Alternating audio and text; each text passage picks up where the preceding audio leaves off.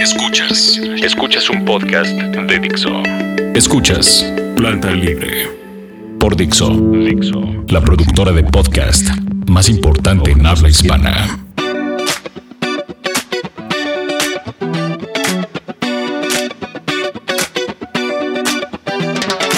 Hola a todos, buenas noches, días, Tardes. no sé. Yo soy Marlene Mendoza Yo soy Gustavo Carrillo. y esto es Planta Libre. Pues empecemos, a ver. ¿De qué vamos a hablar? Tenías un muy buen tema el día de hoy que lo venías ya. Gracias a todos por descargar el podcast, por escucharnos y por sus comentarios. Recuerden que vamos un poco atrasados en tiempos. Ustedes están en el futuro. Ahí nos cuentan qué tal está Igual y está Dunkerque. pasando algo súper grave ahorita y nosotros hablando de algo De bien tonterías. Sí, Tengan bueno. paciencia, pero todo llegará. Como si no- un eco. Somos un eco. Y si no esperen un mes y ya hablaremos de eso, ¿no? Tal vez.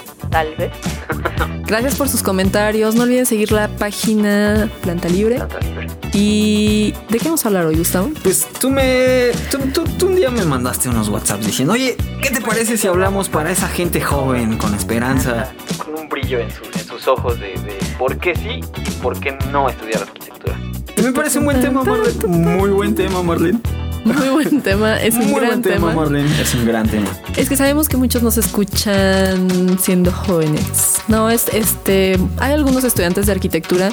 Si usted no es arquitecto, amigo, no se vaya. No, igual y lo convencemos, sea, igual y ya tiene acabada su carrera de, de- no sé, lo que sea, de abogado. Y Más dice, bien como que vamos a hablar, no precisamente si estás eh, por estudiar arquitectura, estás en la prepa o en un CCH o yo qué sé.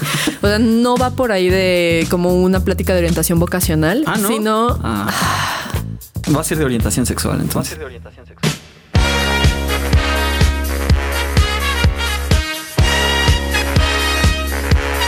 No, ya. Ok. y eh, ya, ya ves, me equivoco. Desvías, me desvío, me desvío sexualmente. no. bueno, ya, ya, volviendo. Va más bien como enfocado por qué la arquitectura es padre. Yo solo puedo ¿Por decir que la no tan arquitectura padre? es increíble. no, es que está bien padre porque puedes dedicarte, o sea, la mayoría de la gente cree que la arquitectura, si eres arquitecto, te vas a dedicar a la construcción nada más o al diseño. Y están muy equivocados, o sea, tiene tantas, tantas ramas esta, esta profesión que es increíble, o sea, desde dibujante, pintor, hay muchos, hay- yo conozco arquitectos que se dedicaron a la pintura. O a la a ilustración. Saludos a. Amanda Miján. Amanda Miján. Ah, que acaba de tenemos, ganar, claro, sí, tenemos, el Saludos. catálogo iberoamericano de ilustración. Saludos, ahí- Ahí nos Felicidades. debes unas chelas cuando regreses de tu viajecillo. Bueno, eh, hay gente que se puede dedicar a la teoría, a la historia de la arquitectura o en general, Restauración, conservación. restauración. Hay Sí, es que son, son temas bien padres, pero, Sí. pero puedes dedicarte a muchas, muchas cosas y no siempre tienes ni que estar empolvado en la obra o estar todo el día frente a una computadora o frente a un respirador. Entonces, Hay gente que se dedica a las animaciones, bueno, como a todo el, el stage del CGI de las películas. claro. O videojuegos. Esos, esos deben de ser Eso- un gran trabajo. claro, Diseñar hecho- videojuegos, los mundos. Yo algún día voy a contar mi historia toda nerd de por qué estudié arquitectura. Ahora, ¿no?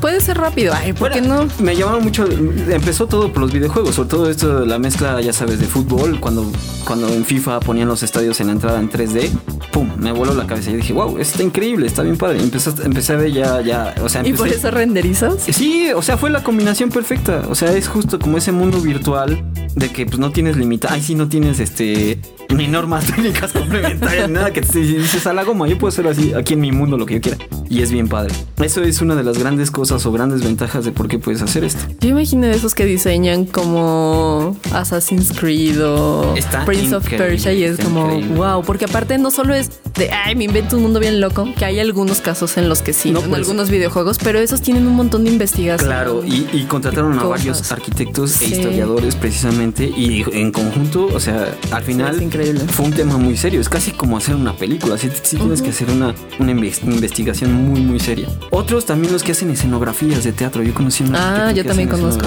Andros Díaz, un saludo.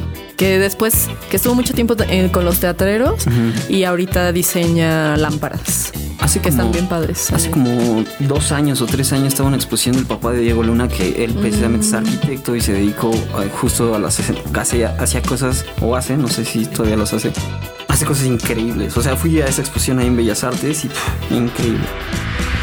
Entonces eso te da una idea, desde diseño gráfico, diseño Curadores en industrial, museos. curadores, es un gran, gran tema. ¿A ti por qué? ¿Qué es lo que más te gusta de, de esta profesión?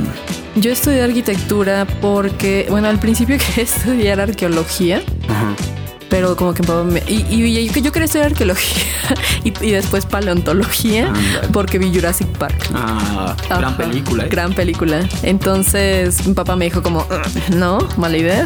Y luego mm, la arquitectura por un videojuego que se llamaba Tankuar. Ah, ya ves, empezamos con las mismas nerdeces. Ajá, y Por videojuegos estamos aquí. yo lo que hacía es, bueno, mis hermanos como que se daban en la madre con los tanquecitos, pero yo les construía los mundos. O sea, ya Que ves. los destruyera. Ajá, pero estaba bien padre porque a mí siempre me han gustado mucho los laberintos y esas cosas. Entonces, como tenías Ahora pasto, entiendo esa mente chueca y Ah, sí, así, difícil de, de descifrar. este, ya es que había pasto, bloques y acero, ¿no? Entonces tú puedes hacer combinaciones. Entonces a ellos yo me pasaba como una buena cantidad de horas haciéndoles el laberinto para que ellos después pudieran destruirse entre sí. Entonces estaba como muy genial y, y ya. Lo, lo más padre o lo que me gusta mucho de, este, de esta profesión es que hay muy pocas, eh, no sé, eh, sí, profesiones en las cuales puedes crear cosas nuevas. Aquí no es que inventes el hilo negro, pero puedes reinterpretar Innovador. todo, innovar todo, hacer tu propia interpretación. Y no hay nada más padre. Bueno, a mí lo que más me gusta. Que ver a un cliente feliz. Que- eh, a un cliente feliz, no. O sea, que tú hayas pensado, visualizado algo y que lo estén construyendo. Que se o sea, la- materialice, Wow, sí. es como qué increíble. O sea, me imagino Sí. como, no sé, alguien que escribe una novela, Novela. o algo así y que al final ya, esté, ya se esté maquilando esa cosa, está increíble. Las novelas debe ser bien interesante porque también construyen mundos en el imaginario. Sí. ¿no? A un cineasta que admiro muchísimo y que, que tiene una pasión por la arquitectura porque han de saber que Christopher Nolan le Ah, gusta claro, mucho. Es impresionante. Sí. Y así como un quote cagado. Bueno, que no es un quote precisamente, pero Brad Pitt siempre quiso ser arquitecto. Ah, ¿sí? Entonces el güey, como no es arquitecto para nada, que de hecho ahí una vez vi una parodia que estaba construyendo una casa de pájaro Ajá. siempre está buscando meterse en fundaciones o, o invertir en proyectos. Entonces, bien interesante porque ya después, ahora que ya soy arquitecta consolidada. Ajá. ¿Ya fuiste por tu título? A ver. Sí, ya, ¿Tu ya, ya, ya es? tengo mi cédula. no, em, lo que está bien padre y, y ya ahora lo veo y que puedo decirle a, a los que quieren estudiar y a los que no son arquitectos es la arquitectura tiene la capacidad de poder cambiar todo, absolutamente todo, incluso cómo percibes un lugar, los recuerdos, o- tiene Claro. una, una capacidad impresionante de poder ligar memorias con los lugares. Cuando escuchan a sus papás o a sus abuelos o sus tíos que ah, antes el periférico nos quedaba bien lejos, ¿no? No, lo que me gusta O sea, es que está bien padre. Es, es obviamente muy humana, o sea, es, así como la medicina, como, como, no sé, los forenses, todo esto, o sea, es tan humana que siempre la, va- la vas a necesitar. siempre, Hasta que se siempre, hizo un negocio Hasta que- torcido. ¿no? Sí, pero tú te puedes mantener al margen de ese tipo de cosas mugrosas. O sea, Sí, la verdad yo es que alguna sí. vez estuve peleado, la verdad, con la arquitectura precisamente por ese tipo de cosas que son medio turbias. ¿Le dejaste y- de hablar? ¿Le, mo- ya no Sí, le mandas ahí, mensajes? Ya no le sí, exacto. Y ella, ella nunca me volvió a buscar y yo la tuve que volver a buscar y es como un perdedor.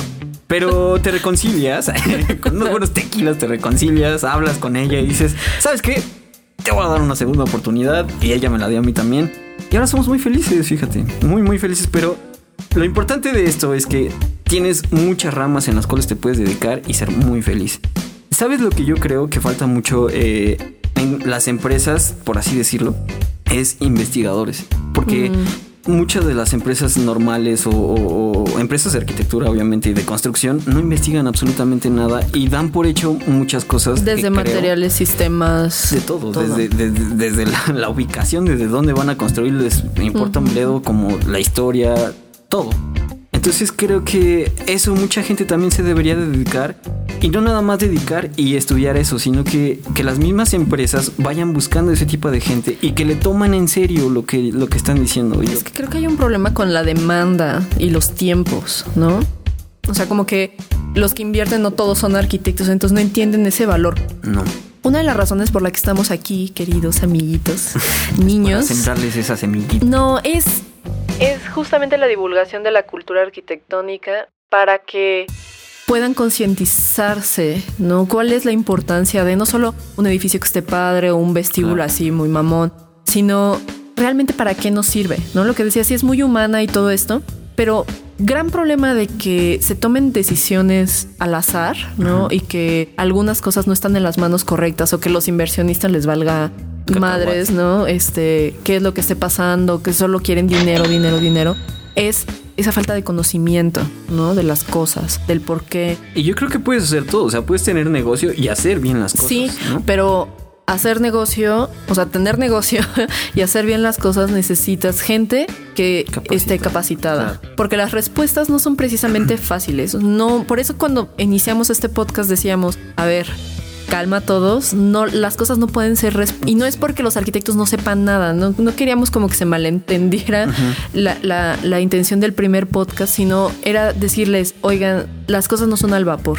Contraten un arquitecto dejen que analice, dejen que, que Dejen vea, hacer ¿no? su chamba. Exacto. A mí lo que me, me cuesta mucho trabajo es convencer a la gente o hacerlos entender que lo que estás haciendo no es como un diseño industrial, o sea, como- no es como una silla que puede ir en cualquier lado, ¿no? No sé si me explico, a menos que seas muy exquisito y dices, no, esta silla es tipo tal y debe de ir en tal piso. O sea, eso lo entiendo, pero, pero tú bien esa silla la puedes poner en donde quieras. No, un edificio debe de, de- de responder al clima, a la zona, a miles de cosas. Entonces, eso hacerles entender a la gente es muy difícil. A mí me ha costado mucho trabajo. Y me imagino que lo mismo con los inversionistas, con todo este Como de- estos caminos real que los ves en todos lados iguales, Eso. ¿no? Y que, en y que creo que hay unos en otros países iguales, ¿no? O los Fiesta Inn. Y estamos hablando de hoteles porque es como un ejemplo muy absurdo, ¿no? Pero... Sí, que nada más les ponen así como palmita y ya dicen, ah, esto ya es O playa", pero es exactamente igual. Sí, o, o- o, no sé, tiendas, este, Walmart, Home Depot, lo que sea. O sea, que a veces te sientes como en el mismo lugar de no sé si estoy en Mérida o en. Que esto nos va a llevar a otro tema para un podcast después, que es la arquitectura vernacular, que es muy bonita, que de- a partir de ahí sale todo, sale todo esto, que es como arquitectura que se adapta perfectamente a las condiciones donde tú vas a construir. ¿no? Lo que yo creo que sin meternos demasiado al tema y si ustedes son apasionados de eso y si usted no sabe qué es, le vamos a explicar Sí, también no, con paciencia. con paciencia y con calma. Eh, pero creo que el, el problema es cómo poderlo llevar al, al esquema de la ciudad. Ahorita estamos hablando como de arquitectura aislada, pero la ciudad, señores, ahí está. A mí me fascina la ciudad. No, no puedo concebir arquitectura sin pensar en ciudad, ¿no? Pero es lo mismo, o sea, de todas maneras esa ciudad está ubicada en una zona geográfica, o sea, Sí. no es lo mismo Monterrey que Ciudad de México o que Mérida, ¿no? Aún pero así se tejen de manera distinta. Sí. Y efectivamente, o sea, la arquitectura vernacular juega un rol bien importante, pero el asunto es cómo la vas a adaptar a una escala mayor. Claro. Creo que funciona muy bien en, en medios muy controlados. Pero ¿qué va a pasar cuando tengas que responder a unos 60 mil pelados que quieren casa? Claro, pero hay principios básicos que los cuales debe unos lineamientos que el mismo terreno te los está pidiendo y que eso los debes de ir respetando. O sea, obviamente entiendo lo que dices que es como la masificación de esto y que debes, pero sí hay unos lineamientos que la misma zona te los va pidiendo. Es por esto y más cosas la arquitectura es bellísima. Que ya hablaremos en otra ocasión. Sí. Vamos a hacer una pequeña pausa. Esto es Planta Libre. Regresamos. Escuchas. Planta Libre. Regresamos aquí a Planta Libre después de esta larga pausa. Muy larga. Muy Espero que todas sigan con nosotros. Y estamos hablando de por qué la arquitectura es bien padre. Porque básicamente sigue manteniendo el mismo brillo en tus ojos desde que te conocí sí. estudiando arquitectura y, Y, cada eso- vez más. Y eso vale la pena. Ya con eso, ¿no? ¿Qué más Sí, quieres? ya, vamos se con nuestras esto. bodas de plata. A ver, pero no todo es bello. A ver, Pero a ver, ¿qué le dirías a alguien que no es arquitecto? Un contador. O sea, imagínate. Cuéntenos de dónde nos escuchan. Eso estaría bien padre y a qué se dedican.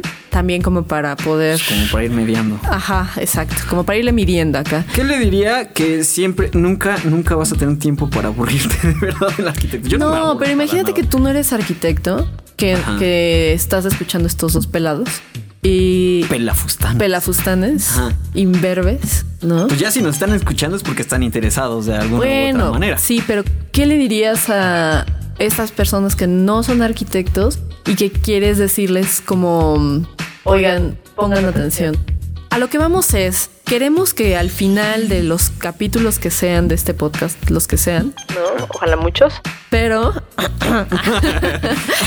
dependemos de ustedes, pero que ustedes puedan ir a un lugar y disfrutarlo de una manera diferente. O sea, es como cuando aprendes a tomar cerveza o vino o buenos cortes, Claro, que los que- disfrutas de una manera O igual y sabes que te gusta, pero no sabes cómo, cómo ¿Explicarlo? Eh, o- no, o explicarlo, como identificar cosas o puntos que, que cuando ya los identificas te, te, te Dices, maximizan. "Ah, Sí, ya". te- Te maximizan ese, ese- ese gusto por las cosas. Es como en Ratatouille cuando come fresa con quesito. Sí. y que, y que en su mente se está imaginando así como muchos colores. Así es la arquitectura también, amigos. Bueno, pues yo les diría que está padre que aunque no estén dedicados a esta, a esta onda de la arquitectura o de la construcción o de ingeniería, pues está bien padre que le pongan atención y que abran su panorama. Y que porque- puedan pedir una mejor arquitectura. Claro, exigirla y, y- y Y ser ciudad. consciente, sobre todo ser consciente con la misma arquitectura y con las cosas que se De están que- haciendo.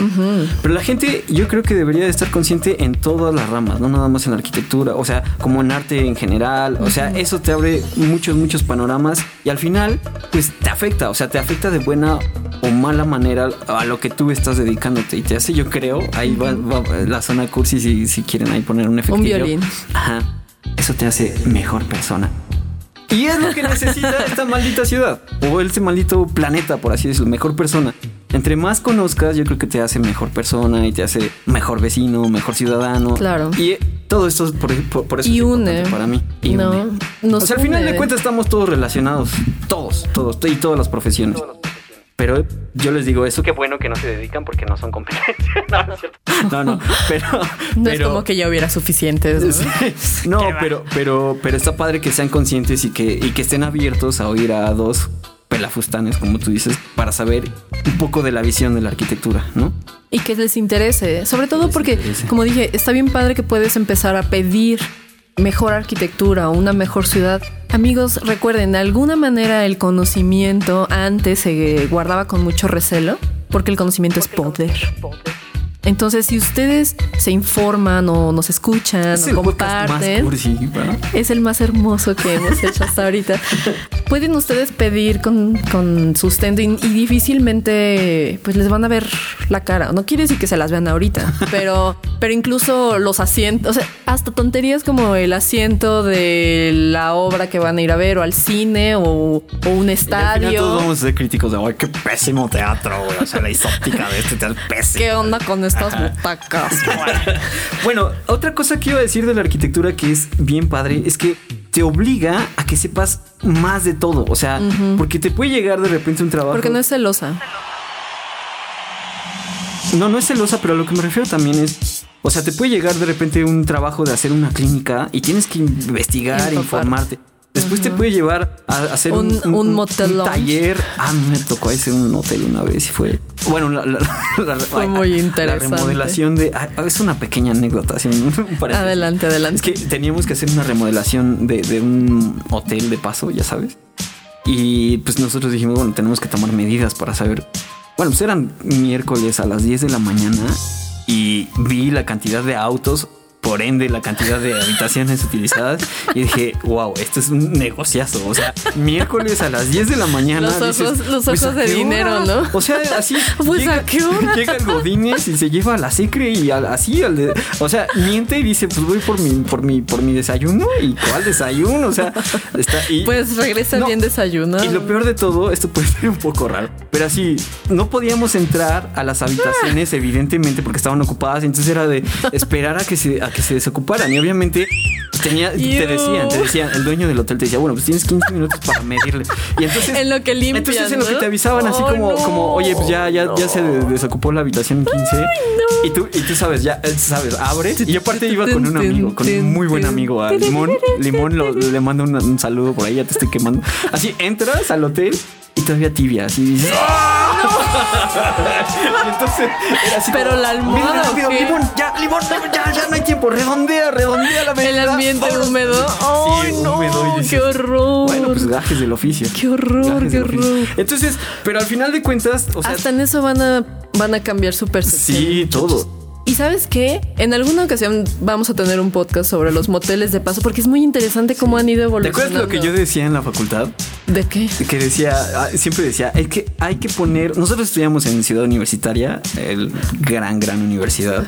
Goya. Goya. Entonces yo decía, es que no hay un hotel a ¿qué te gusta? A 10 kilómetros a la Sí. En ese momento no había. Bueno, no, no, así quemándose morder. No, sí. A ver, ¿qué pasa? A ver, Bueno, entonces yo claro. decía, es que hay que juntar. Había uno an- antañísimo que todo el mundo platicaba. No, esos en universidad. No, en Avenida Universidad. No, ese fue después de que, bueno, ese fue mucho después, ¿no? Cuando me yo decía, no, Ay, no te puedo decir con años, hay que invitar al dueño.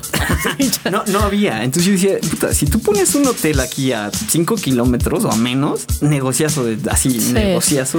Pero estaría padre platicar porque sí han cambiado y ahorita ya todas estas, estas cosas del motel boutique están. o sea, hay unos nombres que después platicaremos, se han hecho millonarios Sí, y hubo. Sí, de millonario. eh, Hablando de las cosas naturales, pues las necesidades básicas siempre son negociar. Sí, pero al final incluso ya ha habido premios de diseño en, en esta cadena que hicieron uno, uno que se llama Cuore, Ok. o sea, eh, una revolución amigo, que se la llama cadena Pop- Garage. Ah, Hotel Garage. Hotel No, Garage. sí, no porque son tres que ganaron un premio. De eso sí me acuerdo, ya lo diremos con más exactitud. Ok. Pero fue este motel Pop Life que está en Ah, Revolución, creo. ajá, sí. Uno que se llama Cron, que está sobre insurgentes y yo paso todos los días por ahí. Ándale. Y este, y, o sea, paso porque vivo cerca de ahí, no porque Paso, pero pues pasa no más de las seis desayunar. horas que me dicen. No, qué horror.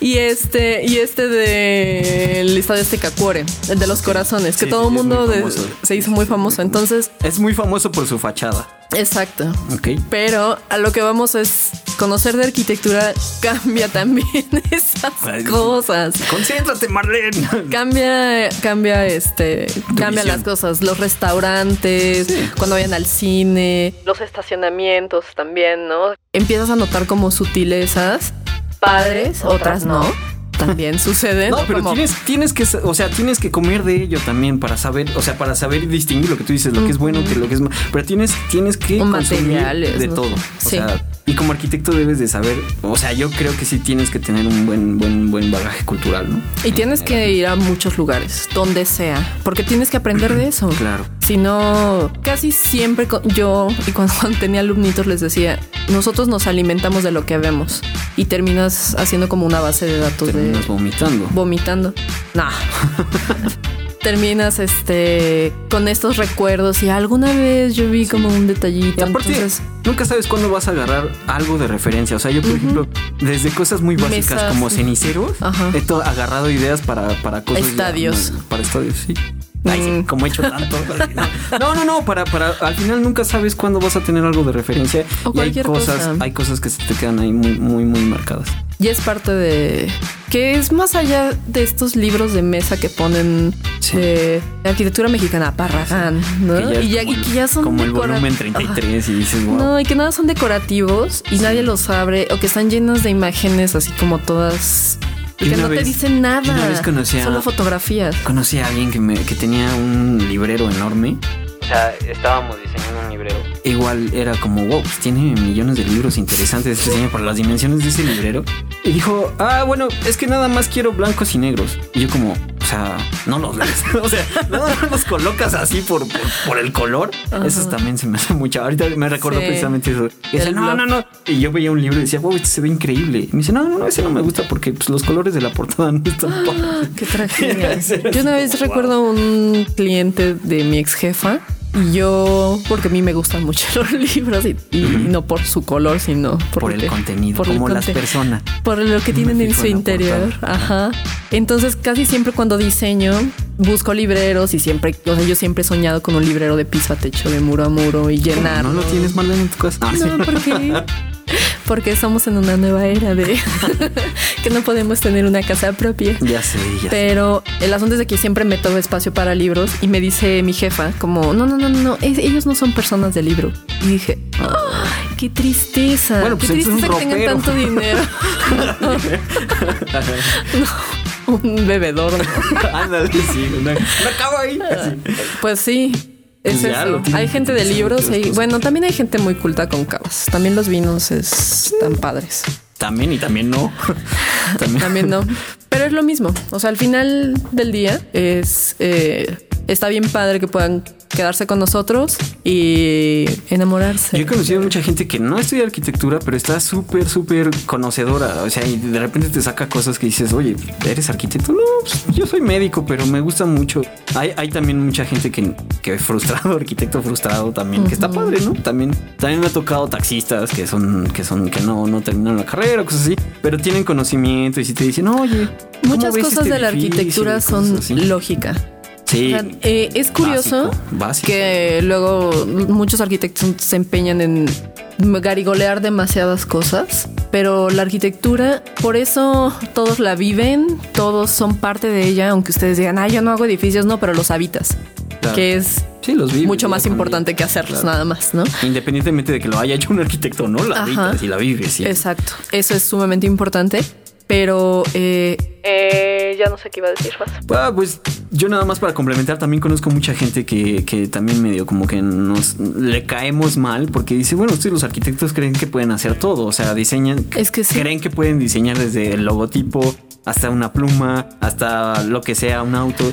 Pues no es pretencioso, pero yo creo que Sí. tienes más o menos el conocimiento general que si le mm, Bueno, pero es porque ganas, hay una puedes educación estética, Sí, ¿no? sí. Pero en realidad, pues en la, mayoría de los casos, y, y más que creer que lo puedes hacer, es que a veces uno mm, estamos tan acostumbrados a que no solo piensas en el edificio, sino a veces en el mobiliario y a veces en el tapete y en el cuadro y, y te obliga la profesión a tener que especificar tanto, o sea, como que irte al de lo máximo a lo mínimo.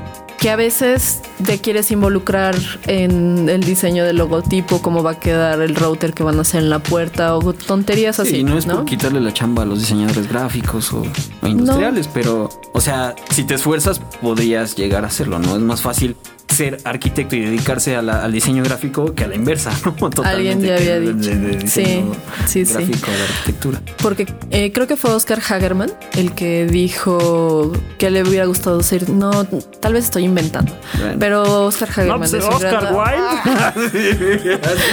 No, sí existe, da clases en No, no, diseño está industrial. bien, está bien, está bien. No sé si fue él o alguien más que dijo, bueno, yo pensé en algún momento estudiar diseño industrial, pero alguien me dijo, o sea, alguien le dijo a él Ah. que no Alguien muy sabio le Alguien dijo. muy sabio le dijo que es cualquier arquitecto, perdónenme, puede convertirse en un diseñador industrial, pero de diseñador industrial Cualquiera es una palabra arriesgada. ¿eh? Bueno, tal vez cualquiera no, pero es mucho más fácil que como arquitecto puedas especializarte, porque antes Sí, no había la carrera de diseño industrial.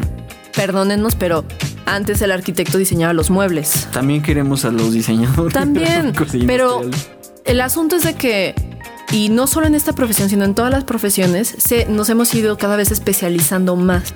Entonces, antes incluso los arquitectos calculaban, este, hacían los muebles, incluso a veces diseñaban las tejas o, o el piso.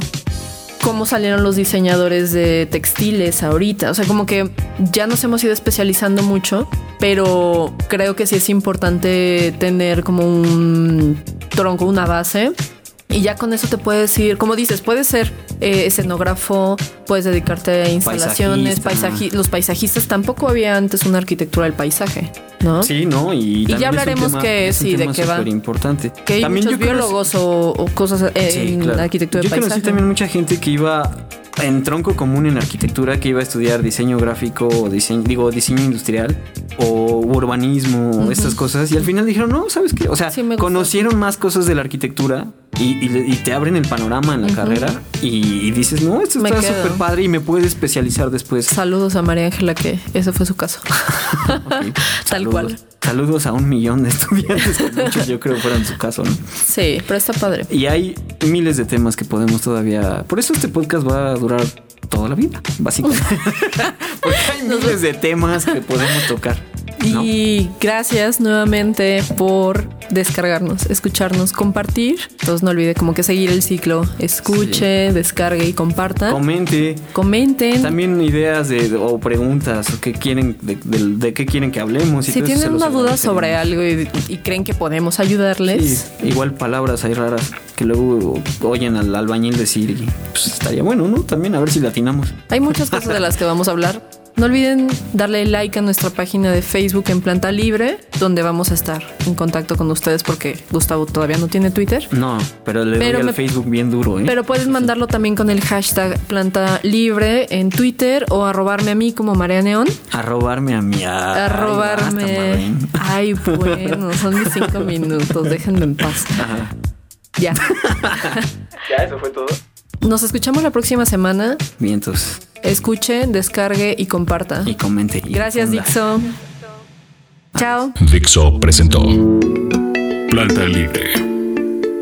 El diseño de audio de esta producción estuvo a cargo de Aldo Ruiz.